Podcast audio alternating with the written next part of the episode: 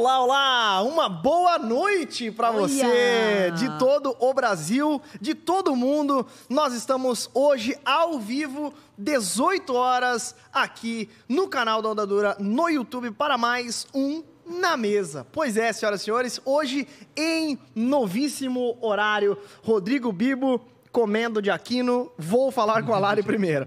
Larissa, boa noite pra você, querida. Boa noite. Meu, eu tô muito mais animada nesse horário. Sério? Aham, vai render. Ah, é. Só tem um batomzinho, Vou, né? vou falar muito mais Vou agora. falar muito agora. só tem um batomzinho. Agora Sim. tu que segura. Gente, vocês viram que a mesa é nova? Esqueci de comentar. É verdade. É só pintar Não, eu também. acho que Não, é isso em aqui verniz. tudo, ó. Não, isso aqui é, já, já tava, mas deram uma Invernizaram, né? Foi só é que a maquiagem dá mesmo.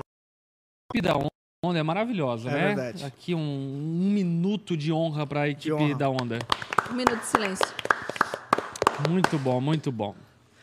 É isso. É isso? É isso Não, calma, Ah, 18 é isso que horas. eu saí aí pra esse momento. Não, mas 18 horas tu tá com o povo de casa também. 18 horas é maravilhoso porque a gente compete com a malhação, né? É verdade. Com a malhação. Nossa, existe isso Pô, com a ainda? malhação. Lembra? Era esse horário, não era? A malhação era 5 cinco e meia. Eu É? já assisti muito a malhação, Ué, cara. é. legal, Mocotó. Mocotó. Nossa. Larissa Estrada, vai estar com o povo de casa às 18 horas ou vai ser snob nesse horário nobre ou não? Não, não, gente, vocês ganharam mais voz ainda. Olha, vocês podem comentar duas, três. Que agora ela tá vez. de bom humor. Olha tá de bom humor. Agora eu posso ler os comentários de vocês. A gente vai estar lendo os comentários, trazendo aqui pra, pra, pra nossa mesa os comentários, as suas perguntas. E o assunto de hoje vai gerar muita dúvida, muita gente tem muitos questionamentos. Então, É a tua participação vai ser fundamental aqui. E peço desde já a colaboração, né? De aos pouquinhos nós vamos trazendo as perguntas, tá bom? Nem todas a gente vai conseguir fazer, mas aos pouquinhos a gente faz com certeza. Pastor Lipão, boa tarde, boa noite. Agora Boa já. noite, já- boa noite, boa Agora já é noite. boa noite. Boa noite a gente fala agora porque passa das 18 horas, é por não, isso? na verdade, galera boa noite é a partir das 7 horas da noite, né? Ah, Mas então- tudo bem. Boa tarde, boa noite. Agora é good afternoon. É, Good good afternoon. afternoon. Yeah. É, Pastor Lipão, boa noite, A então. gente tá dando boa noite pra quem tá no fuso da noite, né? Exato, exato. Pastor Lipão, tudo certo? Animado com o novo horário? Tudo certo, muito animado, muito feliz, vai ser um tempo maravilhoso e é um bom horário. Curta esse horário. Curte. Então vamos Eu também gostei. Nós. Tu tá nojento, cara. Nossa, tu tá, tipo tinha assim, cara, chocolate é, nos dentes. Rodrigo, Eu sou o Homem de Ferro. Rodrigo, boa Oi. tarde. Curtiu esse horário? Muito, muito. Maravilhoso esse horário. Gostei. Pessoal, tem alguns recados pra você aí de casa. Se possível, não mostrar Rodrigo Bibo de Aquino aqui nesse momento íntimo, que ele deveria ter feito antes de vir. Brincadeira. Não. Pra chegar no horário, No não horário, comi. Poderia sacrificou- subir, tomar um café com a minha esposa, com os meus filhos. E não, deixou Não, e deixei no veio. estacionamento e voei com o meu carro 1.0. É verdade, tá certo. Então, um abraço aí pra Rodrigo Bibo de Aquino e um Turbo. agradecimento, uma gratidão, né? Toda especial aí. Gente, enfim, vamos parar de besteira agora e vamos embora. E- e- Gente, com, é, que tem alguns recadinhos básicos. Não, eu ia dizer que você também bem-vindo, né? Ah, é verdade. Pós-paternidade é aí. Pós-cesárea. Pós-cesárea. Seja bem-vindo. Tô aí, tô feliz E não demais. tá nem com olheira, gente. Vim hoje, ó, Pater. Aqui, ó, pra, em Pater. homenagem aí, a Aí. mim mesmo. então, Gisriel, eu queria dizer a você que você é muito amado. Muito Baita querido. pai. É, é até difícil falar, mas tu é muito querido. É um baita Muito- pai. É um baita pai. Parabéns, Parabéns. Gisele, Parabéns. parabéns. Muito bom. Não, brincadeira, não, mas o. Tá sendo muito legal. O Annalise veio ao mundo na terça-feira passada. É. Com 3 quilos, 130 gramas, às 22h49, numa cesárea, com- onde o coração foi no Com, céu com muitas emoções. e voltou. Mas foi muito legal, muito bacana. A gente tá vivendo dias incríveis, dormindo pouco, mas estamos aí vivendo Ela é e linda aprendendo. demais. Ela tá é mamando maravilhosa. tudo certinho? Mamando, graças a Que Deus. legal, cara. Pegou que certinho. economia, que economia. Maravilhoso, Boa, maravilhoso. Enfim. Muito bom. Enfim. Mas, gente, é, então um beijo também pra você, né, minha filha? Ana Alice tá nos ouvindo agora, até tá comentando aqui no chat. Caraca, ninguém E pra minha segura esposa também lá em casa, e também pra minha sogra que também tá lá.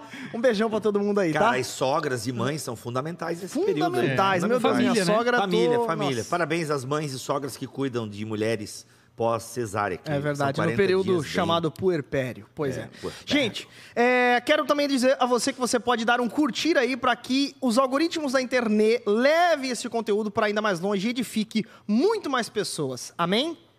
É isso. Amém. É isso. Deu joinha. Ah, superchat também, né? Deixa pra depois. Depois Deixa pra programa aí vai depois, então bombar tá bom. esse superchat. Fica aí, segura, segura, segura, que daqui a pouco nós falaremos sobre superchat. E por quê? Porque hoje nós vamos falar sobre um assunto extremamente importante. Não que tem é... mais vinheta mesmo? Não tem vinheta, Brasil?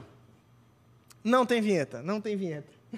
Ele vai perguntar já a quarta semana seguida que É, ele pergunta. semana. É que, aqui a vinheta, É que, é que a vinheta, tipo, deixa eu explicar. Deixa dá um ar da graça. Não, a vinheta dá um. Pô, ok, acabou, virou o assunto aqui. Parou a- a palhaçada. É que a minha a cabeça, a, bobice minha de cabeça funciona com vinheta. Agora vamos virar teólogo. Exato. É. Vamos fazer Mas cara de, de intelectual e citar ser- Bonhoeffer. Isso, Exato. Bonhoeffer. Aí, ó, tem alemão, né? Bonhoeffer. Gente, mas Bonhoeffer. hoje nós estamos falando sobre um tema bem importante, sobre duas coisas que são é, importantíssimas na nossa vida, que nada mais é do que fé e dinheiro, né? Nada mais do que cristianismo. Então, esse é um programa enviesado, como eu sempre digo, porque ele é um programa cristão. Na mesa é um podcast cristão. E nós vamos falar à luz da escritura o que, o que a Bíblia fala sobre dinheiro. Porque muita gente não sabe, mas o dinheiro ele está muito presente na Bíblia como tantos outros assuntos, e eu diria que até mais do que outros assuntos que muita gente acha que está. Né? Inclusive, até o, o próprio Jesus fala muito sobre dinheiro e muita gente até é meio leigo em relação a isso. Mas, pastor Lipão, cristianismo e dinheiro é um tema polêmico ainda hoje? E por que, que é tão polemizado esse tipo de assunto hoje na igreja? Eu não acho que seja um tema polêmico. O que eu acho é que ele toca num calcanhar de Aquiles de pecado do povo de Deus e da igreja enquanto organização que de alguma forma precisa se adequar ao padrão bíblico e isso acaba gerando um desconforto. Porque se formos olhar para o padrão bíblico, por exemplo, de generosidade, a gente vai perceber que estamos aquém desse padrão bíblico. Se a gente for olhar para o padrão bíblico também de missionalidade da igreja, muitas instituições estão aquém desse padrão bíblico. Então, existe, de certa forma, digamos assim, vamos mexer nisso porque fede demais, entende? Porque se formos mexer nisso, a gente vai mexer é, em áreas onde as pessoas estão confortáveis, enfim, na sua pecaminosidade, na sua idolatria e tudo mais, né? Porém, eu julgo um assunto de extrema importância. Inclusive, abordamos sobre esse assunto no Worldwide, que é o nosso culto global, que aconteceu na semana passada, quando tratamos a respeito da cultura da escassez que, de maneira acentuada, a igreja brasileira vive. E que tem diversas origens, e acho que é até legal a gente conversar também sobre as origens, da onde surge essa ideia de escassez, essa ideia de limitação, essa ideia de que a obra de Deus pode ficar em segundo plano, que a casa de Deus é algo que deve ser desmerecido, ou até mesmo, eu diria, é, sucateada, e ainda assim dizermos que amamos a Deus, e adoramos a Ele e tudo mais. Né? E isso tudo, na verdade, surgiu, primeiro, de uma percepção de que o chamado de Cristo para a igreja é um chamado grandíssimo, é um chamado que exige muito recurso, é, no sentido de pregar o evangelho a toda criatura, para começar aí já exige muito recurso para preparar teólogos para pregarem, para preparar pessoas para serem enviadas, para sustentar famílias em campo, missionário, para estabelecer igrejas e por aí vai. A obra de Deus é uma obra que custa, mas não apenas nisso, porque a palavra de Deus também fala sobre sermos fartos e generosos nas nossas boas obras com a sociedade ao entorno da igreja. E então isso se amplifica demais. E se olhamos para a história da igreja, a gente percebe que ainda que em proporção talvez vivamos o tempo eh, globalmente falando de maior tamanho da igreja, porém eh, em influência, relevância, e eu diria ah, até usando uma palavra que, obviamente, eu entendo também a questão cultural, a questão contextual, mas em poder, a igreja vive talvez o seu tempo mais, eh, mais pacato, mais tímido da história. A igreja abandonou tu faz por muito conta tempo. dessa- desse, desse pensamento é, de, de que tem que ser escasso e assim por diante. De certa forma, sim. Porque se a gente for parar para pensar, e aqui não vou entrar muito no mérito católica romana, falando em igreja, igreja cristã como um todo, enfim, ignorando um pouco os períodos né, da, da história da igreja. Se gente for encarar a igreja cristã como um todo, a gente vai perceber que a igreja cristã sempre teve na vanguarda da arte, das inovações, do estudo, da academia, da, da solidariedade, da caridade. E isso não é uma realidade nos nossos dias. Em certa medida, porque há uma negligência das igrejas enquanto organização, Não podemos ignorar esse fato, mas eu diria que, em muita medida e sobremaneira, existe um povo que não compreendeu o seu papel enquanto cristão dentro de uma sociedade e não entendeu o papel do dinheiro para essa missão que foi confiada à igreja, né? E até inclusive quando eu estava preparando essa pregação do Worldwide, eu dei uma consultada num livro que eu já havia lido é, há tempos atrás do Abraham Kuyper, é, que é o problema- problema da pobreza. E é um livro muito legal porque ele vai abordar o problema da pobreza a partir da ótica bíblica, não defendendo necessariamente um sistema econômico eh, oferecido como proposta do mundo, seja lá socialista, capitalista, mas demonstrando biblicamente que o problema da pobreza é primeiramente espiritual. Não no sentido de que, ah, eu sou pobre, então tenho problemas espirituais. Não nesse sentido.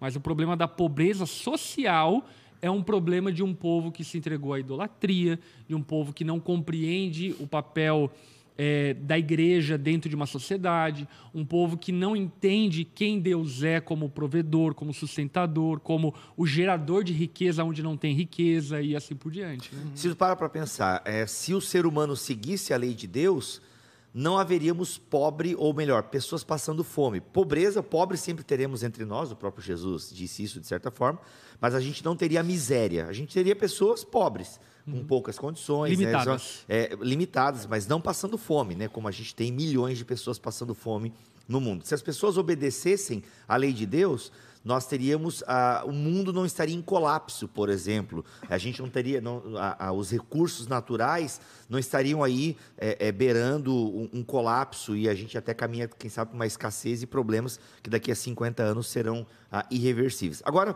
pegando o gancho que o pastor Lipão falou, é interessante que em toda cultura religiosa, o ser humano é um ser religioso, e até mesmo nas religiões mais antigas que a religião judaica, você tem a ideia de é, ofertar ah, as suas posses, no caso, nas antigas né, não era dinheiro, mas era a moeda de troca, era a comida, era o cereal, era a colheita, eram os animais, ou seja, é muito comum em culturas antigas você ter a ideia de dar até 10%, percebam.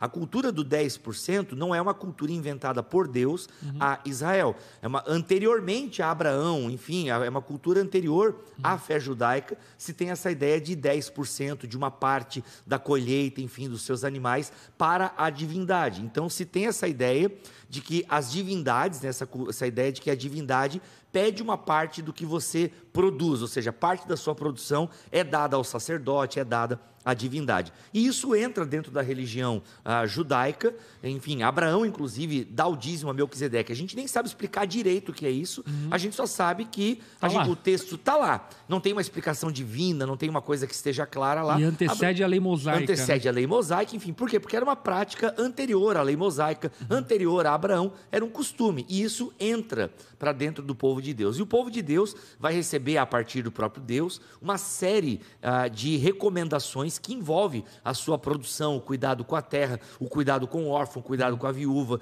com o pobre. Só que o que acontece? O povo não cumpre. O ano do jubileu, por exemplo, que já é orientado lá em Êxodo, a gente não tem notícia de quando o povo cumpriu esse ano do jubileu, que é um ano de perdoar dívida, de restituir terras e por aí vai. A gente não tem, a gente não tem notícias. Tanto que Jesus é o ano do jubileu, ele vai trazer essa responsabilidade para a sua igreja. O que eu quero dizer? Que já no Antigo Testamento o povo tem instruções e esse povo não cumpre instruções. É. O povo já não levava tudo à casa de Deus, já negligenciava. Então, nesse assunto, parece ser um assunto complicado, nesse tema ele é para ser complicado. Por quê? Porque fala de posses. E isso demonstra a nossa idolatria. Que foi? Eu Kel? tô dando uma olhadinha que meu celular tá um pouco ruim. Deixa eu só dar uma olhadinha. Tá bom, pode pegar aí. Então, assim, o que acontece? Isso demonstra o quê? Demonstra que o ser humano tem. é, ele, ele não confia em Deus, ele não confia na provisão de Deus, a ponto de segurar as suas provisões. Por quê? Porque eu não sei o dia de amanhã. É. Né? A ansiedade, o não confiar em Deus, no Deus provedor, não é um pecado da igreja moderna, não é um pecado da igreja de Atos ou de Ananias e Safira, é um pecado do povo de Deus que recebe orientações claras, de orientações claras, de confiar no Senhor e não confia, não E que, entrega. inclusive, está registrado tanto em Ageu quanto em Malaquias. né? Exatamente, É o exatamente. registro de um povo que, tendo recebido a provisão do Senhor, descreu que o Deus que havia lhes dado anteriormente continuaria dando a eles se eles fossem generosos com a causa e com a casa de Deus. né? Exato. E a- mas o, o gancho e a raiz, é, é- é- eu acho que é bem essa questão da confiança em Deus mesmo. E, e remonta, de fato, toda a história bíblica. Por exemplo, a gente vê o, o episódio de Êxodo lá, quando Moisés está no Sinai, conversando com Deus, o povo... E por que, que eu estou fazendo esse link, né? Porque, por exemplo, a fala, por que, que eu não posso dar para o meu irmão em vez de dar para a igreja e assim por diante? Porque o irmão eu vou ver a, a, a minha provisão e eu vou ter uma retribuição automática, imediata e visível daquilo que está acontecendo. E já vou contar uma experiência que eu vivi na, na igreja que a gente estava plantando lá em Floripa. É, por exemplo, é a mesma raiz do povo que constrói bezerro de ouro lá. Então, eles precisavam ver algum, tanto que eles é, pegam os brincos e todas as coisas e constroem o bezerro e falam, ó, agora sim, agora nós estamos vendo o Deus que nos tirou do Egito, É. né? Então, essa coisa do E é visível. uma loucura, Por né? exemplo, Porque, só fazendo um parênteses aqui, porque eu acho que é um trecho bem legal para a gente pensar um pouco nisso, né? Ah, eles constroem, enfim, o bezerro de ouro e atribuem o poder de libertação do Egito Total. a um bezerro de ouro criado por eles há poucas horas, há Aham. poucos dias e que Insano, né?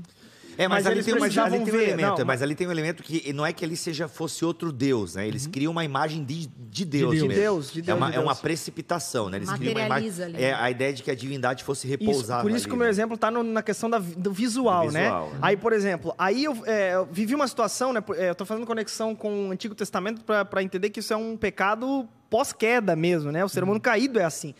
Aí eu tô lá na Ondadura em Floripa, é, um irmão lá, ele não dava o dízimo, nunca deu, e ele era o cara que mais comprava instrumento, caixa de som, tal, tudo mais. Eu Falei, cara, é, vamos conversar aqui sobre contribuição financeira tal. E aí eu fui conversando com ele tal, tudo mais. E aí chegamos na raiz do problema e ele me falou isso. Ah, cara, mas é que quando a gente dá, parece que a gente não vê, cara. E quando eu compro uma caixa de som, eu sei que no outro dia vai estar ali a minha caixa de som. Então eu vou saber que eu vou poder tocar na caixa. Ele era músico, né? Poder tocar na caixa de som tal. Então, no fim das contas, era uma parada é, visual que, tipo assim, cara, eu sei onde está indo. Então, por que, que, por exemplo, muitas religiões atribuem a salvação, né, a ajudar alguém, a um pobre e assim por diante, né? Porque justamente é visível, né? Parece que, meu, É- é te que- dá uma. Como é que fala? É a, é, uma satisfação, É. né? é, a cautela, a consci- a consciência não é. é Cauterizado? Não. não, não, não é. Consciência limpa? É, fica de consciência limpa, sabe? Diante, É. ah, lavei minhas mãos, ajudei um pobre. É que, sabe? é que ah, né, eu, já, eu também conheço muita gente assim nesse sentido que até eh, na, na- conversar sobre isso é, é muito muito difícil porque o, o fim das coisas na verdade está na problemática ali É. de você estar envolvido na resolução do problema do outro então foi você o herói Exato. na vida de alguém ou na, na caixa de som ou, né e Exato, você se orgulha enfim é, é por, por isso que é, é muito sutil essa mistura né por que, que eu tô então comprando uma caixa de som porque, enfim, eu vou poder ver que é, Eu dei fui o caixa. herói, né? Exato. Foi o meu dinheiro, Por isso que a né? igreja é loucura. maravilhoso, porque é. um senso coletivo. Nós estamos fazendo. Ó, quer ver, ó, porque se ele for traduzir isso de maneira bem, bem teórica, seria o quê? A gente substitui a adoração por idolatria. A gente deixa de adorar a um Deus invisível para que, de alguma forma, criemos uma imagem e que, por fim, essa imagem, na verdade, remete a nós mesmos, né? A satisfação, a limpeza da consciência e tudo mais, né? É, esse... pode ir lá. Não, não, e só finalizando, eu acho que e aí perde até esse senso coletivo do porque assim, quando nós ofertamos, dizimamos, enfim, esse, esse montante ele, ele se junta com outros montantes e a, a nós como família fazemos, né, é, a diferença ou enviamos um, alguém ou implantamos uma igreja ou sei lá, enfim, destinado a qualquer coisa. Quando você faz algo nesse sentido, é uma, é não é esse senso coletivo, é o que eu vou fazer sozinho, né? E recai sobre mim a- as honras, né? Mas, mas eu acho que, inclusive, envolve outra coisa que eu diria que é ainda mais profundo, mais complexo e que, de alguma forma, exige de nós uma fé bíblica, que é o quê? Se a gente for olhar para as propostas de sistemas co- econômicos no mundo que tentam, de alguma forma, teoricamente, sanar o problema da pobreza, a gente vai ver, por exemplo, o capitalismo. O que que é o capitalismo de maneira simplista, né? É o rico se tornando mais rico para que o pobre se torne menos pobre. Então, na medida em que o rico se torna mais rico, o pobre se torna menos pobre e a sociedade se torna um pouco mais justa. O que é o sistema socialista de maneira marxista, de maneira simplista, né? É o rico se tornando menos rico para que o pobre se torne um pouco menos pobre e haja uma igualdade de É diminuir a distância, né? de, de, de propriedade privada e de bem, patrimônio e assim por diante. Enquanto o imperador, o, o- o- aquele que leva o sistema nas costas, Exatamente. fica bem rico. É, é, agora, quando a gente olha para a Bíblia, Hum, deu uma criticadinha. quando a gente olha para a Bíblia, Capitalista, irmão. Só o capitalismo tem TV de 55 polegadas. o, o Bibo não, não, não é hipócrita. É, mas quando a gente olha para a Bíblia, o que, que a gente percebe? A gente percebe que o ensino bíblico a respeito da geração da riqueza, do, do, do problema da pobreza e assim por diante, está relacionada na minha relação pessoal com Deus. Porque, por exemplo, se você for ler Ageu, você vai perceber que a falta de contribuição e de adoração do povo com a casa de Deus impactava a vida financeira deles. Ah, o texto é muito claro em dizer que eles ganhavam salário, colocavam no bolso furado, eles compravam roupa, mas não se aqueciam, comiam, mas não se fartavam e assim por diante. Aí você olha para Malaquias, um texto muito conhecido por muitos de nós, enfim, também associa a prosperidade ou a falta da prosperidade do povo, financeiramente falando, com a escassez da adoração e da contribuição na casa de Deus. Aí você olha para Paulo, em 2 Coríntios 9, quando Paulo está recrutando a igreja para ofertar, ele usa o princípio da semeadura e colheita para ensinar o mesmo princípio que Ageu e Malaquias ensinaram, que foi o quê? Se você planta fartamente, ele está falando sobre dinheiro ali, se você planta fartamente, você vai ter uma colheita farta também. E quando a gente olha para tudo isso, o que a gente percebe é que a proposta de Deus, em última análise, é que nós confiemos nele para que de maneira sobrenatural ele gere riqueza aonde não tem riqueza. E quando a gente olha para a história bíblica, e não apenas para a história bíblica, mas faz uma análise sociológica, por exemplo, eh, da Europa, dos Estados Unidos, a gente percebe que existe uma relação, sim, com um povo que se devota a Deus e que, por consequência disso, prospera, porque a sua devoção é colocada, enfim, nas mãos de Deus, e a sua adoração é colocada na mão de Deus. Então, o ensino bíblico, ainda que possa parecer loucura, porque de fato é loucura, porque exige fé, é o ensino que nos leva a viver uma vida de adoração, de doação, de generosidade em favor a Deus, no sentido não de queremos ajudar a obra de Deus, mas no sentido de confiarmos que Deus é o nosso provedor e dessa forma queremos, querermos honrar a Ele e, por consequência disso, então, colhemos é, com fartura aquilo que plantamos. Agora, é, tem que tomar muito cuidado com a forma que você é, vai interpretar o que o pastor Lipão falou agora, para não cair no erro da teologia da prosperidade. É. Dê para Deus que você vai receber 100 vezes mais. Não é esse o princípio. E por isso que eu me análise. poupo de falar sobre isso. É, porque geralmente o pessoal É. entende, porque daí, e se você, e você tem que ler com muita atenção 1 Coríntios, capítulo, a 2 Coríntios, né? 2 Capítulos Coríntios 8, 8 e 9. Você tem que ler com muita atenção, porque ali não é assim. Cara, oferte fartamente que vai ter fartura para você. Não é bem isso, Uhum. tá? É um princípio que está implícito, mas a ideia ali é você oferta, você ajuda não para receber, mas para que o outro tenha. O princípio da generosidade, da oferta e da coleta que Paulo está querendo instigar os coríntios a fazer é o outro precisa, a igreja em Jerusalém precisa. Mas acho que esse é o ponto, e é o que eu estou falando. É, não é no sentido da teologia da prosperidade Dá para receber. individualista. Isso. É no sentido de uma, vamos chamar assim, né, teologia da abundância coletiva. Tem uma pequena aranha no nosso estúdio, mas... Me pica, me pica, aranha, me pica. É, Foi embora. mas voltando aqui no assunto. É no sentido de uma, uma teologia da abundância, vamos chamar assim, no sentido coletivo da coisa.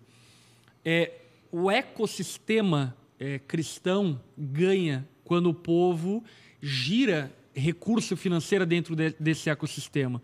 Quando, por exemplo, e, e não só rela- em relação à igreja, mas pegando, por exemplo, o exemplo dos judeus, que, por exemplo, fazem questão de comprar de outros judeus, que fazem questão de fazer negócio entre judeus, e dessa forma o ecossistema judaico prospera. E eu percebo que nós, enquanto cristãos, em certa medida, além de negligenciarmos a casa de Deus, nós acabamos vivendo um ecossistema que leva-nos cada vez mais para a miséria, no sentido de cada vez mais sermos dependentes daquilo que o mundo controla. Uhum. Então, por exemplo, e não que eu tenho ah, uma visão triunfalista que a gente vai resolver o problema, mas não, não seria certo nós estarmos em um mundo que supostamente tem 4 bilhões de cristãos, é, e aqui eu não quero dizer sobre a qualidade desse cristianismo, mas que tem, não, não faz sentido a gente estar em um mundo onde supostamente tem 4 bilhões de cristãos e nós somos, digamos assim, é, vítimas é, do poder midiático, vítimas do poder econômico. Por exemplo, vai chegar algum tempo, e a própria palavra de Deus em Apocalipse deixa isso evidente, que nós não vamos poder, vamos poder comprar e vender, porque o sistema econômico vai dominar sobre a própria igreja. E eu não estou falando aqui que a gente vai resolver o problema. O que eu estou dizendo aqui é que é um problema que, na verdade, poderia ser resolvido, mas que não vai ser resolvido. Então é uma coisa. Sim. Ó, quando eu fiz um texto sobre Meio Dilma Rousseff. De... Nós vamos resolver o problema, mas não vamos resolver o problema. vamos resolver, mas não vamos. Nós vamos conseguir recurso, mas nós vamos estocar esse recurso. é, quando eu fiz o texto sobre é, por que os crentes é, ofertam pouco na igreja, uh, eu relatei ali alguns, alguns elementos que eu acredito que sejam assim uh, o porquê os crentes ofertam pouco na igreja. Então, assim, eu elenquei aqui alguns problemas. E é incrível que e é incrível, e é incrível que, digo, porque é porque assim, o primeiro que eu parto do pressuposto que eu falo de uma igreja saudável é que graças a Deus eu congrego numa igreja saudável. Então eu, eu oferto na onda dura tranquilamente, mas eu sei que infelizmente não é a realidade de muitos cristãos, uhum. porque eu recebi muita gente falando, pô, cara, eu não tenho coragem, eu, eu parei de dar o dízimo porque a minha igreja, enfim, eu elenco aqui os três problemas, tá? O primeiro, falta compromisso com a igreja. A pessoa que acha que a igreja é a casa da mãe, usufrui de tudo e não ajuda com nada, só quer que funcione. Uhum. Ou seja, é um primeiro problema que eu vejo que tem muita gente que pensa assim que Deus não precisa de dinheiro, que inclusive até no chat já comentaram aqui. Impressionante Sim. que já no chat desse programa alguém já comentou algo quanto parecido com isso. Quanto mais pobre for melhor, Exato, não, que a gente não precisa melhor. do dinheiro, que não sei o que, a gente não pode se corromper com as coisas desse mundo e não sei o que. Então é um compromisso com a igreja, é uma falta de compromisso com a igreja e a pessoa tem essa falta, ela acha que não precisa. Entende? Então ela ajuda ali até algum pobre, alguma coisa assim. Mas isso é enfim. é muito burrice, né, cara? Cara, não, é, não, é a pessoa. É, é leitura bíblica quase zero, né? A pessoa não Mas leu nada. Mas eu não diria nem leitura bíblica, eu acredito que até mesmo um ímpio, não corrompido por esse pensamento, Exato. ele olha para a igreja e de maneira muito óbvia conclui que... que tudo tem um custo, tem Exato. um gasto, e não só um custo e um gasto, mas a igreja é movida para uma missão que exige custo e gasto. Exato. Não, mas ele pensa que é a casa da mãe, né? A gente já foi filho, a gente sabe, a gente nunca se preocupou com comida e tal. Pelo menos eu não, eu só queria comida aqui, eu queria que funcionasse. Então ele vê a casa, meio que a igreja como a casa da mãe Joana, assim. Aí tem a questão seguinte: tem aquelas pessoas que talvez não ofertem, e não ofertem constantemente e generosamente, porque desconfiam da liderança e não acham prudente a administração dos recursos. Esse aqui é o vencedor que eu recebi nos directs e comentários e tal. Ah, eu não confio na liderança e tal. Aí eu tenho algumas perguntas. Né? Primeiro, por que, que você congrega lá ainda? Uhum. Né? Se você não confia na liderança. E outra, a sua, a sua desconfiança ela é pautada em, em num, num fato? Uhum. Porque às vezes tem mentiras que se falam por aí, você acredita e, e você é. não foi averiguar. Quero até, até acrescento a isso a desconfiança que é originada, na verdade, na experiência falaciosa de outros. Exato. Que você acaba assimilando e redirecionando a sua igreja que não tem nada a ver o pastor Juquinha lá que cuida da sua igreja, administra, enfim, não tem nada a ver com o outro que apareceu na televisão, é, do, do MEC, seja lá o que for, entendeu? Então acaba associando e fazendo uma salada Sim. mista que. Não, ou até a pessoa, esse é um exemplo, mas eu digo até interno, sabe? Por exemplo, ah, porque tu soube que não sei o quê. Ou, por exemplo, né, pastor não pode trocar de carro. Porque se criou uma fama aí de que pastor, não sei o quê. Aí se trocou de carro. Ih, mas será que está administrando bem? E não sei o quê. Porque parece que é aquela cultura da miséria. Não, o pastor tem que andar de Brasília, né? Ele tem que ter dois ternos, um para velório e outro para casamento, e o terno da ceia, né? Então tem que ter três. Então, assim, inclusive, assim... uma falta de sensibilidade, eu diria, inclusive, né? É, primeiro, porque o, o padrão bíblico, por exemplo, se tratando do obreiro que trabalha na igreja, segundo a palavra de Deus, é alguém que é digno de duplo honorário. Mas tirando esse mérito, existe muito a realidade de pastores que têm outros ofícios e outras receitas que Exato. complementam a renda dele e qualquer pessoa com mínimo de, de ótica, enfim, é, Uma pessoa sem sangue nos olhos, sabe? De, tipo, dessa questão de. Porque, de fato, gente, a gente não está negando. Espero que você tenha a prudência de entender que existem realmente é, sistemas eclesiásticos que sugam o dinheiro do povo, Sim. que enriquece seres humanos. A gente não tá, né? A gente tem internet. A gente sabe de igrejas que saem com saco de dinheiro em helicóptero, em uhum. heliporto e por aí. A gente não está negando que tem pessoas que enriquecem com o evangelho tirando o dinheiro do povo. A gente não é.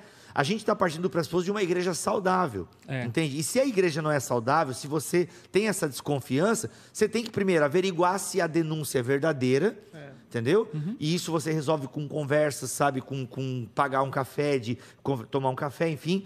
Você tem que ver, porque, ah, porque tu soube que o pastor não sei o que é pastor, não sei o que. Cara, vai investigar. Uhum. Porque como é que você vai congregar numa igreja que você claro. duvida da índole da administração da igreja? É. Até porque, aqui abre um parênteses, uma igreja que se preze, ela tem aberta a administração, claro, né? Não assim aberta, escancarada. escancarada, mas ela tem, se você é acessível, né? acessível, né? O, né? Você consegue ver, ah, mas tá, mas quanto que é gasto com isso, quanto que é gasto com aquilo, onde está indo os recursos da igreja? Uhum. Tem igreja que você enxerga, isso é muito legal. A nossa igreja, você vê né? Aliás, a gente vê ainda, nem vê tudo, né? Porque tem muita coisa uhum. que não está aqui. Mas assim, a gente vê. Mas, cara, então vai investigar, sabe? Não fica com esse negócio assim, ah, porque acho que na minha igreja o recurso. Pô, como é que você congrega numa igreja, você toma a ceia numa igreja que você não confia em quem está administrando nela? Uhum. Isso se torna incoerente, sabe? Como é que você é membro desse corpo? E aí tem aquelas pessoas, tem aqueles que revezam suas doações entre a igreja e projetos sociais é, é, é, incrível. Assim. Tem muita gente, ah, eu dou um pouco da igreja, dou um pouco em projeto social. Que, e aí eu fico perguntando, poxa, por que, que tem que tirar o da igreja? Porque assim, a gente nem pratica o dízimo. Né? A gente entende que dízimo não é uma prática neotestamentária, ainda que o, o princípio do dízimo ele é um, ele é um mínimo. A baliza, assim. né? Ele é a baliza. Então, nem 10% muitas vezes a gente dá. E ainda a gente vai querer ajudar alguém, a gente tira da igreja, sabe? E aí é, falta o quê? Falta a nossa visão. Porque hoje ainda com os recursos limitados, a igreja de Jesus, ela invade o mundo. É. Se não fosse a igreja de Jesus, com certeza mais pessoas estariam passando fome. Se não fosse, não fosse a igreja de Jesus, vários lugares não estariam sendo evangelizados. Se não fosse a igreja de Jesus, várias pessoas não aprenderiam a ler e escrever, porque uhum. graças a missionários e missionárias lá no campo ensinam as pessoas a lerem para poderem ler a Bíblia e consequentemente a escreverem. E tudo a isso, gente. sociabilização, né, cara? Tudo, Você tudo. tira a igreja de uma sociedade, por exemplo, ocidental, obviamente não estou aqui considerando a sociedade oriental, mas o Ocidente, você tira a igreja de uma sociedade, cara, você perde muita coisa. Você Não, perde você perde network, Nossa. relacionamento, perde é, casamento, perde tudo, enfim. Um porque gente, gira em torno da igreja. Total. E, gente, a igreja gira com dinheiro. Entende? Uhum. Gira com dinheiro. Esse missionário que está lá, ele está com dinheiro. Aquele estudante de teologia no seminário, alguém está bancando. Então, assim, por isso esse compromisso com a igreja, sabe? De você, porque quanto mais a igreja tiver, mais ela consegue fazer. Uhum. Entende? Mais, só que assim, gente, eu estou partindo do pressuposto, e nós aqui, de uma igreja saudável. É. Entende? Porque se a igreja não é transparente com as ofertas, com as finanças, aí tem que investigar. Uhum. É, tem uma pergunta aqui da Luana. Ela diz assim: Vocês acham que se as pessoas tiverem mais educação financeira, elas podem desenvolver uma relação mais saudável com o dinheiro?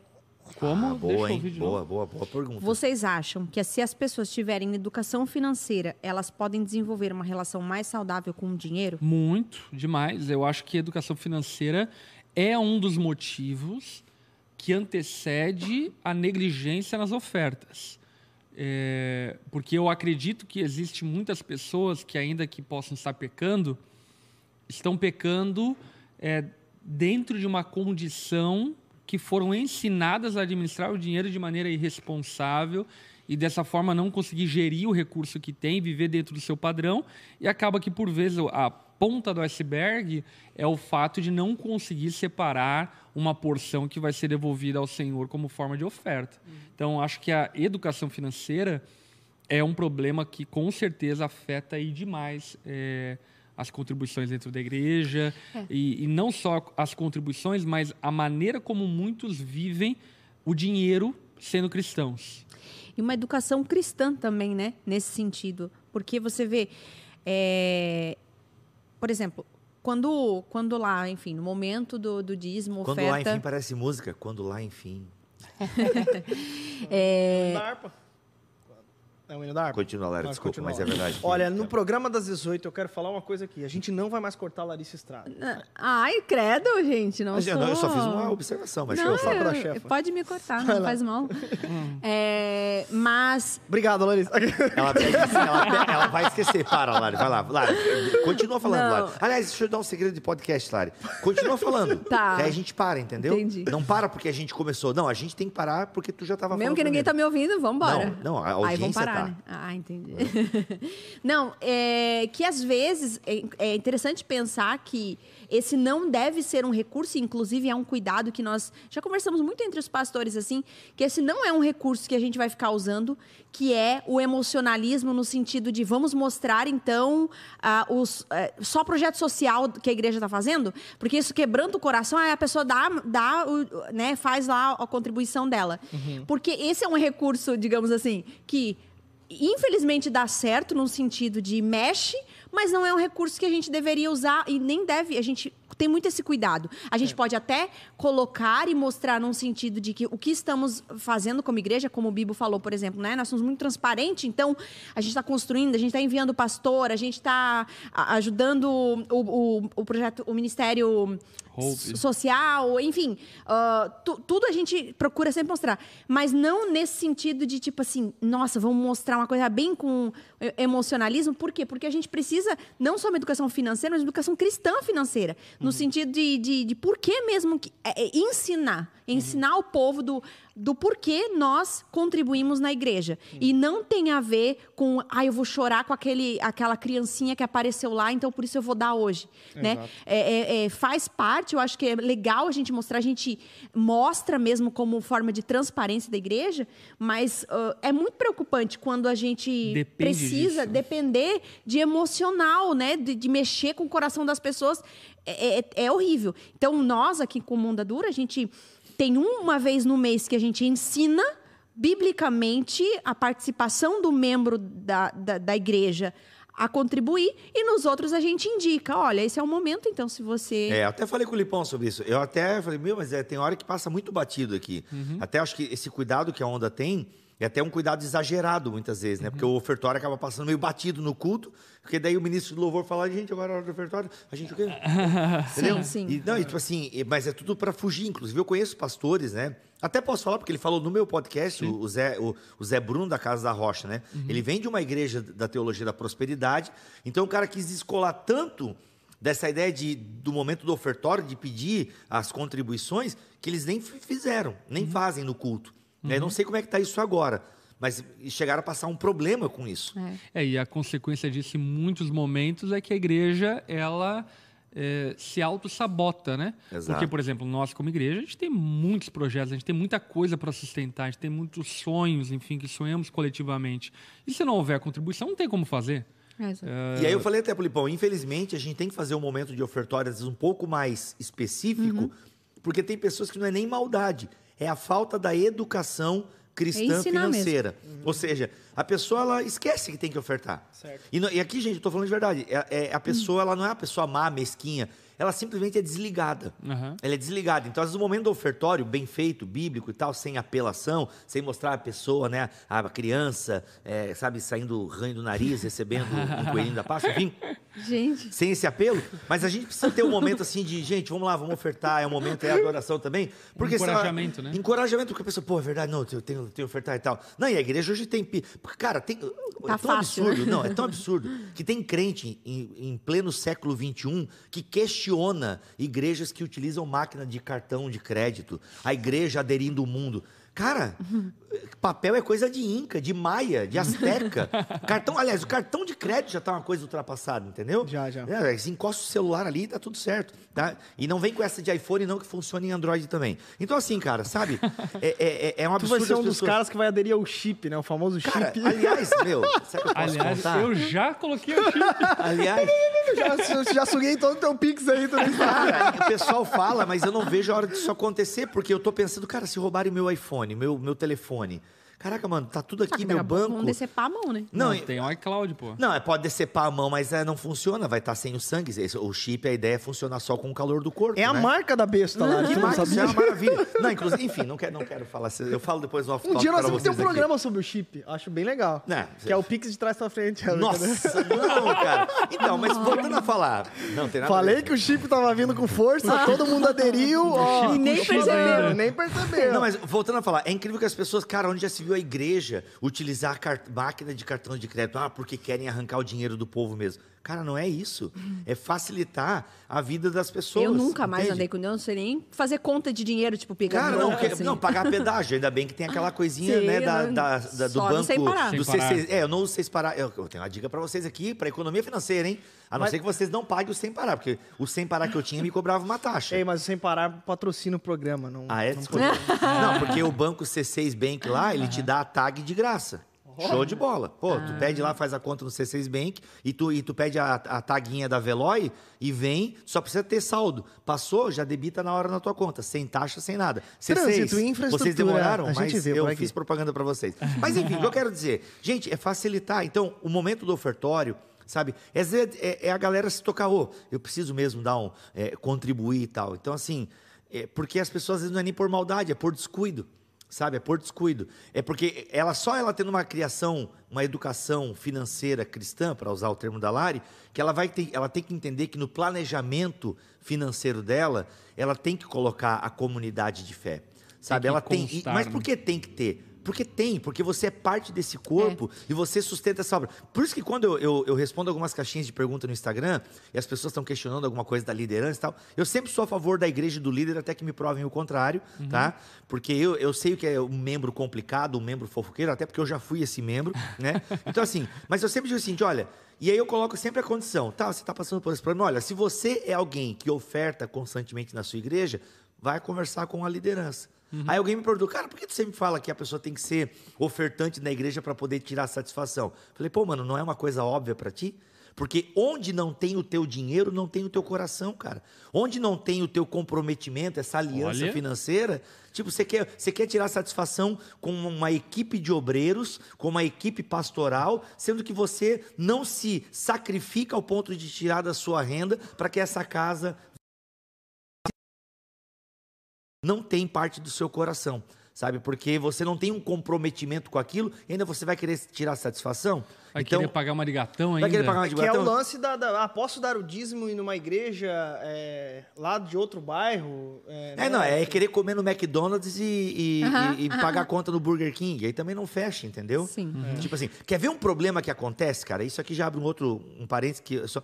Tem, muitas pessoas colocaram assim pra mim, cara, pô, eu sou de um grande sistema religioso e, pô, amo a minha igreja, só, cara, a minha igreja tem que pegar todos os dízimos e mandar pra central. Então, cara, eu posso dar o meu dízimo como oferta, porque eu sei que é a oferta. Olha a preocupação, né? Quando as Nossa. pessoas ficam separando. Não, gente, é muito louco isso. A onda dura não faz separação de dízimos e ofertas. Gente, é, é, é a contribuição que você dá na igreja. Mas tem igreja que divide Inclusive, tudo. a gente chama de dízimos e ofertas. Exato, né? Exato. É contribuição, dízimo e oferta. Enfim, aí tem gente, tem igreja que tem o envelopinho do dízimo, o envelopinho da oferta, a, a oferta alçada, a oferta das primícias. a- então, então, igreja com muito envelope, você tem que dar uma sondada aí. Mas o que eu quero dizer? Aí agora tem igreja que faz muito essa divisão. A divisão, não, é dízimos e oferta. Aí aquilo que é dízimo tem que ir para a central. Aí, cara, como é que eu respondo esse cara, né? Porque eu também não quero que ele vá contra o sistema da instituição dele, mas é uma situação delicada, né? Ora, meu Porque, filho, ora, Ora, ora. não, assim, mano. Aí eu mandei até no direct pra ele assim: ah, mano, é, dá, dá aí, tu gosta da igreja, tu ama essa igreja? Oferta nela aí, meu irmão, oferta aí e tal, mas fala com o teu pastor sobre esse sistema, como é que é e tal, tal. E já rompe com esse sistema. Revoluciona! Ó, posso fazer uma pergunta do Lucas? Ai, não, sabe? Que Lucas não. Aquela brincadeira. Pastores, é possível sermos altruístas, por mais que est- eh, estaremos fazendo o bem sem querer, nada em troca, esperamos o céu, entende? Não pense que estou sendo desrespeitoso, é só uma pergunta, obrigada. Lucas, muito obrigado pela sua pergunta, meu Eu querido. acho que Vocês entenderam? Bem, é pros pastores, né? Eu vou ficar quieto. eu acho que é muito nobre Querem essa leia coisa novo? de não esperar nada em troca. Porém, eh, biblicamente falando, Deus deu permissão e promessas para que nós eh, aguardássemos recompensas pelas nossas boas obras, assim por diante, como não propriamente um fator definitivo para fazer o que eu vou fazer, mas como um fator estimulante, encorajador para fazer aquilo que eu vou fazer. Então, não existe é, pecado em nós nos segurarmos nas promessas de Deus e que estimulam a gente a viver uma vida santa, que estimulam a gente a contribuir, que estimulam a gente a agradar ao Senhor, assim por diante. Então, eu acho que por vezes a gente quer ser tão santo, tão santo, tão santo que a gente acaba caindo na santarrice, sabe? E não sai e, do lugar, né? Uhum. É e, e, se esquece de que, é, enfim, existem promessas da palavra de Deus e que são promessas que Deus mesmo deu para que pudéssemos ser encorajados às boas obras. Exato. E inclusive o apóstolo Paulo, em diversos momentos, ele se apega numa esperança de coroa futura. É. Ele espera por isso, ele espera. É porque é um tanto quanto... Aguarda ansiosamente. É, mas esse só fazer uma relação direta com o dinheiro que eu acho meio perigoso. Não, não, não, não, mas não. É, é, que ele falou é sobre a gente esperar o céu, alguma coisa assim, Não, né? mas está ligado ao tema do, do, nosso programa, né? É que assim, não, talvez. Hum? Eu, eu ampliei a pergunta. É, né? eu acho que ele ampliou. Também achei que ampliou. Porque não, ele, ele tá falou... tá falando de altruísmo, de doação e tal, é, assim. É, não, porque ele falou Estamos fazendo bem sem querer nada em troca. Esperamos o céu, entende? Uhum. Tipo assim, ó, então a gente tá fazendo alguma coisa. Na... não entendi. Gente, mais. É assim, sempre Por mais gente... que estaremos fazendo bem é, sem querer nada em troca, esperamos o céu. Tipo Sim, assim, você eu... tá. Não, mas aí que tá. Aí é um problema, porque eu espero o céu não por mérito das minhas doações, ah, das minhas ah, obras. Tá, tá, tá, boa, boa. Eu espero o céu porque Jesus Cristo abriu a porta para mim. Isso, Agora, é claro perfeito, que perfeito. as minhas obras serão julgadas. Paulo vai trabalhar isso na primeira carta aos Coríntios. As minhas obras serão julgadas, ou na segunda carta, para ser mais exato. Ou na primeira, agora eu não lembro. Pô, Paulo, por que tu não escreveu uma carta só? É na primeira. na primeira, as minhas obras serão julgadas. E a Bíblia fala de um galardão. Isso Mal. é um fato. A Bíblia fala de um galardão que a gente não sabe ao certo o que será, mas as nossas obras, elas não são para salvação, mas as nossas obras, elas serão de alguma forma julgadas e pesadas. E Agora, tem uma recompensa maior e menor de acordo com as obras. Tem, de acordo. As nossas obras Até são uma importantes. ilustração que o Augusto Nicodemos fez um, um, um dia é assim: todas as taças estarão cheias, mas umas taças são maiores e outras menores. É. é. Eu não gosto dessa parada visual. Eu gosto muito do que o Miller Erickson fala sobre galardão, que é a ideia do, do sentimento. Alguns falam que são os cargos que teremos nos novos céus e novas terras. Eu acho que a casa terra. mais perto, mais longe de. É, é, tem, é a galera do dia do trono já está garantida. Então assim, brincadeira. É, agora, mas é a ideia do sentimento, da sensação que eu vou ter da presença de Deus. E eu não tenho como mensurar. Por exemplo, assim, cara, é muito bom ser pai, né? Mas o ser pai para mim é diferente do ser pai para ti. A sensação, o prazer, entendeu? Só que a gente não tem como mensurar. Né? Mas enfim, o que eu quero dizer? Que as nossas obras são importantes. Uhum. E Só que elas não são importantes para a minha recompensa, para a minha ida para o céu. As minhas obras são importantes para o meu próximo. Lutero, o grande homem que lutou contra a salvação pelas obras, disse: as obras não são importantes, ou seja, as minhas ofertas, as minhas obras não são importantes para Deus em última análise, mas elas são importantes para o meu próximo. Uhum. Então é o meu próximo que precisa da minha oferta. E claro, gente, a gente tendo um coração pecador, a gente espera alguma coisa, uma satisfação, e tal. O uhum. objetivo é, o ideal é não esperar nada em troca. Mas é claro, tem uma satisfação de contribuir, de saber que você está ajudando. Isso eu acho que é um pouco inevitável. Mas, eu acho que né? até essa coisa de não esperar nada em troca, ela é até um pouco perigosa, na verdade, porque ela é um tanto quanto nihilista, né? Essa ideia meio que tipo assim, não existe um Deus que está vendo uhum. a minha vida, o que eu estou passando, enfim, e que não pode estender a mão para mim, como Jesus mesmo falou, né? Se o Pai terreno de vocês sabe boa. dar boas coisas aos filhos, quanto mais o Pai celestial. Legal. Então eu bom. acho que de alguma forma ela aponta para uma por uma visão de mundo meio nadista, assim, não existe Exato. nada. Não existe... Cara, e essa tua fala me lembrou uma parada assim, que é outra coisa também que eu vi muito as pessoas comentando meu, no meu texto e também me mandando no, nos direct e tal. Quer saber? Eu dou e não tô nem aí, porque eu dou para Deus. Entendeu? Uhum. Tipo assim, essa visão, tipo, ah, eu dou na igreja lá e, cara, não Cara, se estão roubando, se estão, sei lá, usando para comprar cortina rosa com bolinha vermelha, eu não estou nem aí, eu estou dando para Deus. Essa é uma postura escapista complicada também. Uhum. Porque você não está dando para Deus em última análise, você está dando o quê? Para o povo de Deus, que é como se você estivesse dando para Deus, mas é para o povo. É.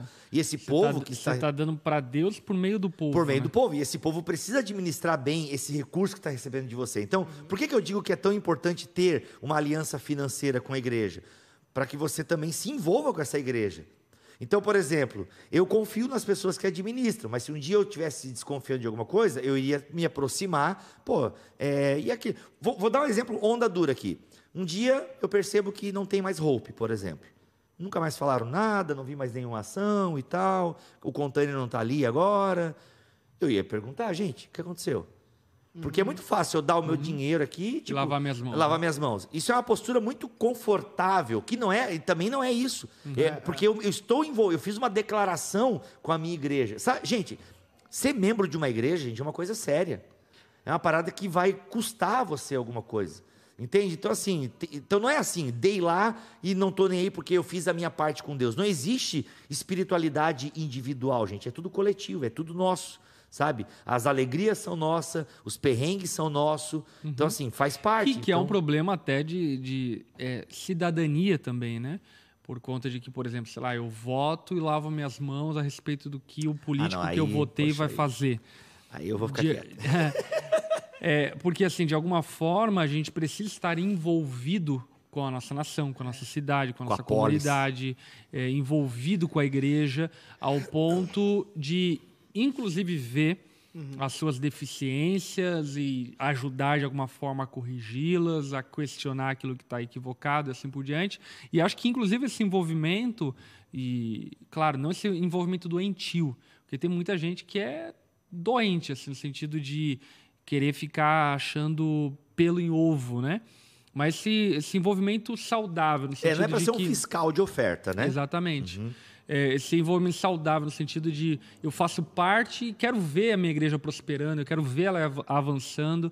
Então, é, o que eu posso fazer para ajudar, é, como está sendo gerido, enfim, eu acho que isso é essencial e, na verdade, faz parte do ser parte. Né? Se você é parte, você está envolvido completamente naquilo. Muito bom. Tem um comentário do Marcos Felipe, diz assim, Atos 2, 42 a 47, resume todo o propósito do dinheiro do cristão. Ele serve a Deus e ao, e ao próximo como com a caridade. É, ele serve ao próximo, e isso é servir a Deus, né, por meio do seu corpo. Isso é, é muito legal. Então, assim, é, a gente pode ajudar outras instituições. Né? Infelizmente, o terceiro setor surge como parte da negligência da igreja em vários setores da sociedade. Isso é um fato. Agora, então eu posso aqui, pô, não tira da igreja. Sabe, não tira da igreja. Você tira então do seu McDonald's, tira, sei lá, é, desassina algum serviço de streaming, entende? Porque a primeira coisa que a gente faz é tirar da igreja. E aqui, uma palavra também para aqueles que às vezes passam necessidade. É, igual um comentou, cara, desde que eu comecei a ofertar na igreja, até eu passo dificuldade, porque eu dou 10% do meu ganho e dou mais uma oferta e tal. Assim, gente, o importante é ofertar generosamente, proporcionalmente e constantemente. Sabe? Se tem mês que você não consegue dar 10%, porque apertou, teve um aumento de alguma coisa, enfim, né, tragédias acontecem, alguns imprevistos acontecem. Não, não- não- o negócio da oferta não é para ser um negócio pesado, meu Deus, e pô, esse mês. Não, também não é para ser uma coisa desleixada. Ah, esse mês passou. Né? Que eu vou contar, eu já teve mês, acho que em janeiro, pô, em janeiro foi meio fraco mesmo, porque, cara, férias, aquela coisa toda e tal, que eu imagino que eu achei os perrengues que a maioria das igrejas passam, né? Galera tudo de férias e a galera dá uma esquecida. Eu, opa, mas daí a gente tenta compensar no outro mês e tal. Então, assim, não é para ser uma parada pesada, entendeu? Ai, a oferta, e não sei o quê. Não, gente, é o prazer de estar ajudando uma parada que está acontecendo e tal, enfim. Dá o superchat aí agora, se depois desse programa. Ajuda nós a tapar o telhado aqui, porque o vento levou tudo aqui o negócio. Então dá o superchat aí, pronto. É verdade. Tem uma pergunta do levou. Rivas que fala assim, ó, não tenho problema nenhum em dizimar, mas segundo um estudo, nos dias de hoje não é mais necessário entregar os 10%. Você entrega a porcentagem que quiser. Então, Sim, não. É, sim, não. É porque o que acontece que a gente não pode ignorar é que existe uma baliza, existe uma. Vamos, vamos entender o dízimo do Antigo Testamento como uma espécie, uma espécie de pedagogo que ensina uma criança como ela deve andar. E no Novo Testamento chegamos na era da maturidade, aonde aquilo que aprendemos na infância deve servir para nós como uma referência, mas agora a gente tem sobriedade para em dados momentos, por exemplo, não se sentir condenado ou culpado porque, sei lá, minha esposa está com câncer, eu não consegui eh, dizimar, ofertar, enfim. Eu não vou me sentir condenado por aquilo porque eu compreendo que não é aquilo que me condena. Mas, ao mesmo tempo, eu vou compreender que diz respeito à generosidade. Então, se, por exemplo, eu tenho tido um ganho muito elevado, eu posso aumentar as minhas ofertas e, dessa maneira, inclusive, poder cooperar ainda mais com, com a causa de Deus, com Sim. o evangelho e tudo mais. O Novo Testamento não trabalha re- realmente com a categoria dos 10%. O dízimo é pouquíssimo citado e ainda quando é citado é no contexto ainda da antiga aliança.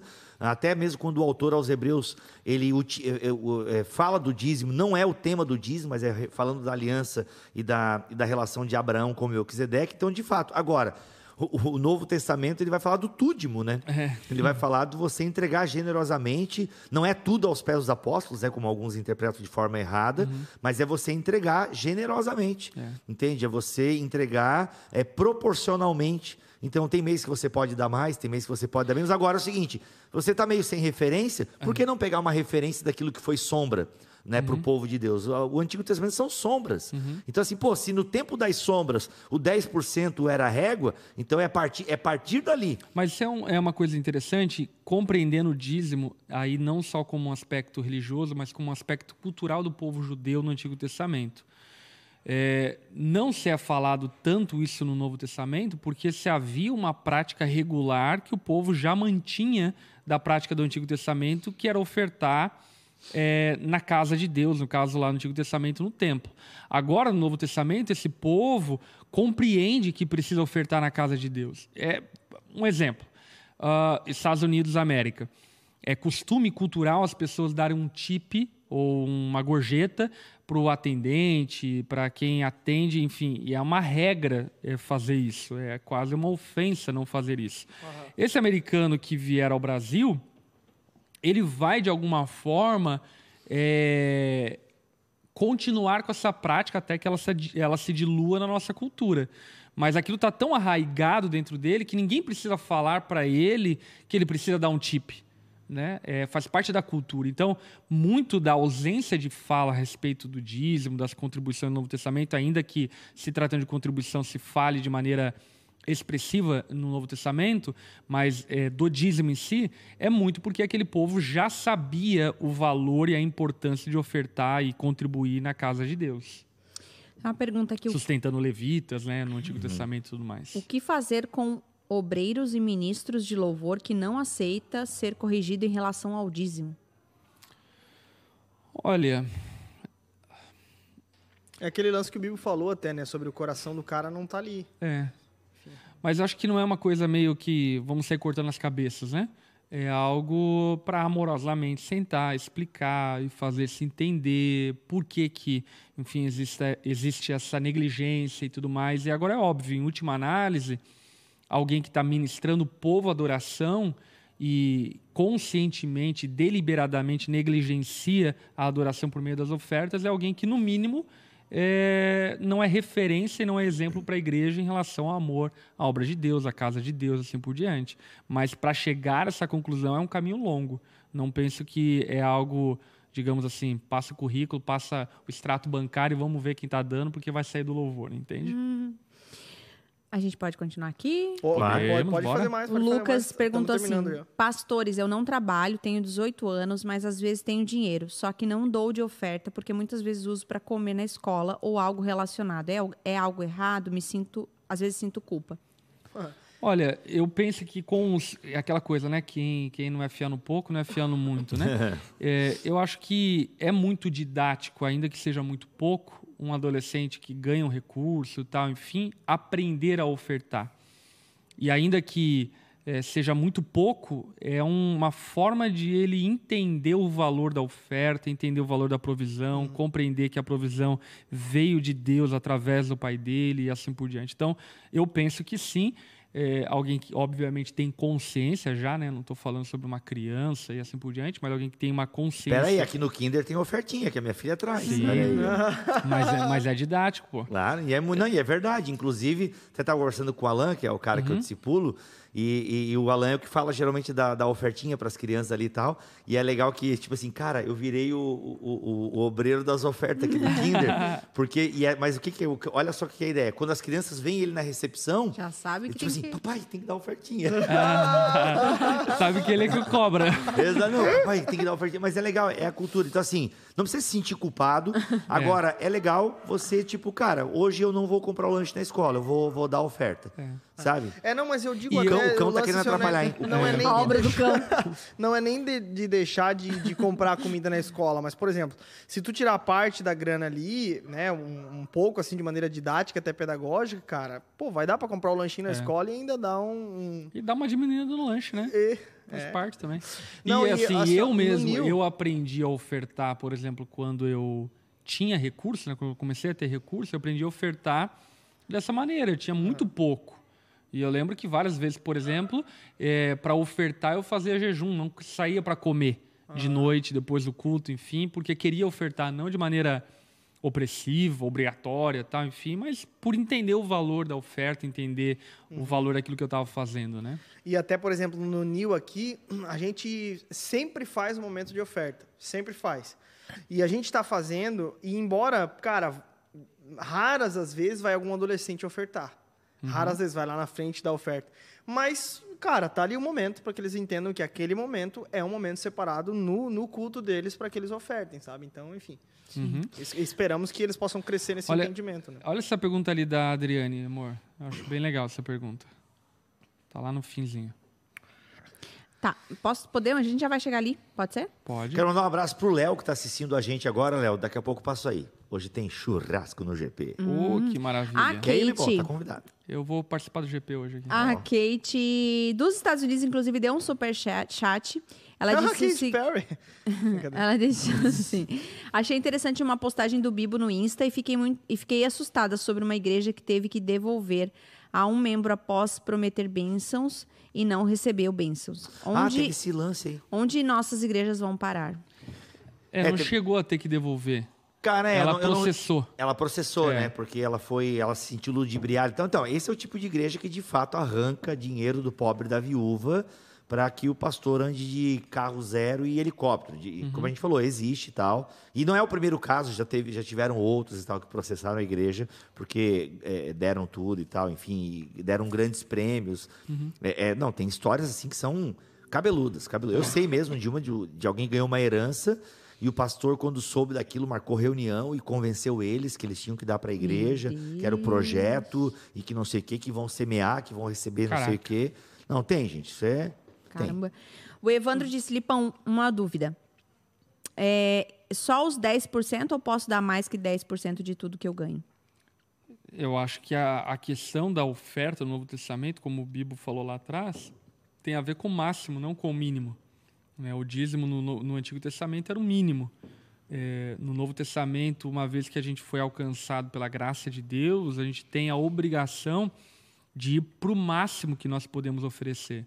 Então, qual é o máximo que eu posso oferecer? E é óbvio, na medida em que Deus possivelmente vai multiplicando teus recursos e assim por diante, você vai podendo extrapolar no percentual, porque o teu padrão de vida saudável, enfim, não não fere as contribuições e pelo contrário te dá liberdade para ir além, né? Eu mesmo como prática e forma de testemunho, desde sempre, na verdade, para não dizer sempre, eu comecei a ofertar a partir dos 17 anos, que foi quando eu me converti. É, e a partir dos 18 que comecei a ter uma renda trabalhando na igreja que eu ganhava 400 reais, que eu comecei então a ter uma prática regular de dar uma porcentagem. E desde esse período até hoje eu nunca me retive aos 10%. Eu sempre vou além dos 10% e Deus tem sido bom e fiel e gra- graças a Deus por isso. Então, É. conforme testemunho. A pergunta então da Adriane diz: No caso da minha igreja, tem o momento do dízimo, oferta, mensalidade de grupo, ajuda com evento, ajuda com os missionários, fica pesado. Hoje eu uso os 10% com o grupo de jovens. É errado? Olha só, eu queria responder Adriane, porque assim, de uma maneira pronta, a gente falaria, acho que o Bibo, eu, todo mundo falaria, tá errado. Mas eu não conheço o contexto. É, e conhecendo muitos contextos, inclusive o nosso contexto, às vezes, enfim, de maneira talvez equivocada e errada, as igrejas, por terem alguns poucos que são comprometidos financeiramente, acabam abusando desses poucos. Porque existe uma porcentagem muito grande de pessoas que negligenciam qualquer tipo de oferta. Não é a oferta do grupo, da, do evento, do isso, daquilo, outro, enfim. É, negligencia qualquer tipo de oferta. Então, o que eu quero dizer é, sim, está errado. Eu acho que a igreja precisa simplificar as contribuições e cada um deve dar o máximo que pode, sem onerar a sua vida, onerar a sua família, sem prejudicar a sua vida de uma forma. Claro, enfim, você vai dar, você vai tirar é, do teu conforto, vai tirar uma, enfim, de algo que você poderia estar usando. Isso é oferta, né? cortar na carne, enfim. Agora, não de uma forma que te leve a uma miserabilidade ou te é, impeça de cuidar da tua esposa, teus filhos de maneira honrosa e assim por diante. Uh, então, eu acho que todo mundo deve ter essa consciência, mas eu também acredito que possa ser o caso, não sei se é o caso, estou aqui fazendo uma suposição, de pela negligência de muitas pessoas dentro das, da, da igreja em relação às ofertas, muita igreja vai inventando esse tipo de moda mesmo. É campanha disso, é campanha é. daquilo, enfim, porque Vários não tem recursos. Né? É. é. a situação dela é parecida com o cara que me fez a pergunta também. É uma situação, pô, a minha igreja tem três tipos de envelope e tal, cara. É, se eu for botar na ponta do lápis, é 60% do meu orçamento para poder atender tanto envelope na igreja. Complicado. É, acho que quando o Lipão diz que ela está errada, porque ela, se você está na igreja, você tem meio que jogar o jogo da igreja. Então, é, não, sentido... não, não, eu digo a igreja está errada. Ah, né? tá. A igreja, não, a igreja está errada, mas eu acho que ela quis saber a postura dela, né? É, se está errado, ela. Ela dá para os jovens. Ela dá para os jovens é, 10%. Eu acho que é nesse sentido, assim. A post...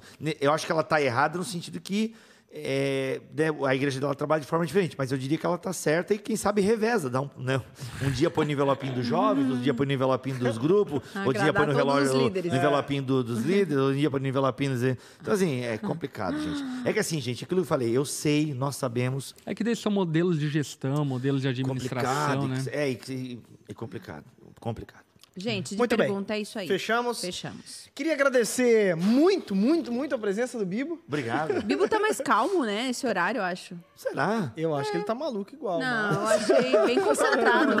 achei bem concentrado. Achou concentrado? É que, não, o tema dinheiro é muito sério. E eu sei que. Os né, outros? É, não, os outros também são, mas é que o dinheiro toca no bolo. O dinheiro é o Deus desse século.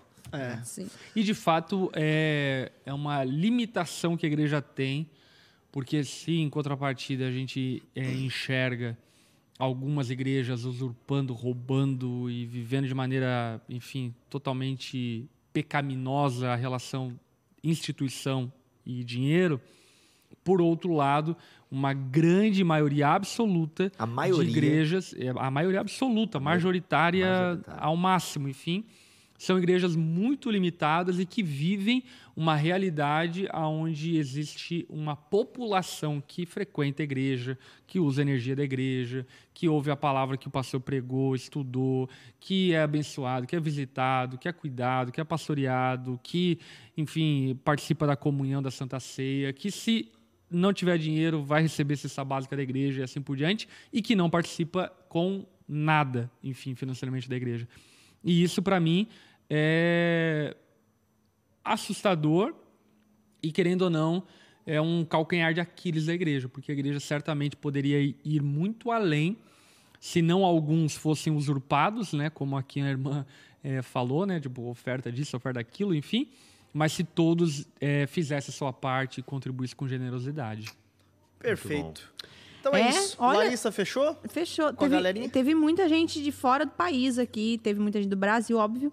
Aí teve República Dominicana, teve Estados Unidos. Oh. Eu tava até procurando um aqui que falou que tava no fuso. Eu perdi de onde ele é. Não sei se será Austrália. Enfim, mas muito legal, né?